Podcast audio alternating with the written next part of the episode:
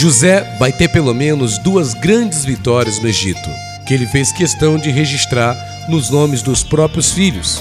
E uma dessas grandes vitórias ele declarou no nome do seu filho primogênito Manassés, ao dizer que Deus o fez esquecer de todo o sofrimento que havia passado nas mãos de seus irmãos e que havia experimentado no Egito, enquanto estava na condição de escravo e prisioneiro.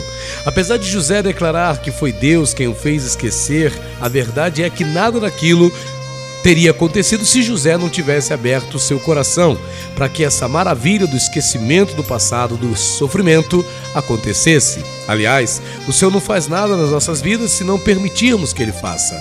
Essa maravilha de esquecer o sofrimento, de esquecer o passado, o Senhor não vai fazer na vida de qualquer pessoa, mas sim naquelas que estão dispostas a obedecer ao que está escrito em Isaías 43, 18, que diz: Não vos lembreis das coisas passadas, nem considereis as antigas. José se dispôs a cumprir isso, permitindo que Deus o fizesse esquecer de tudo que poderia desgastá-lo com mágoas e ressentimentos em relação aos seus irmãos e em relação a tudo aquilo que lhe havia acontecido.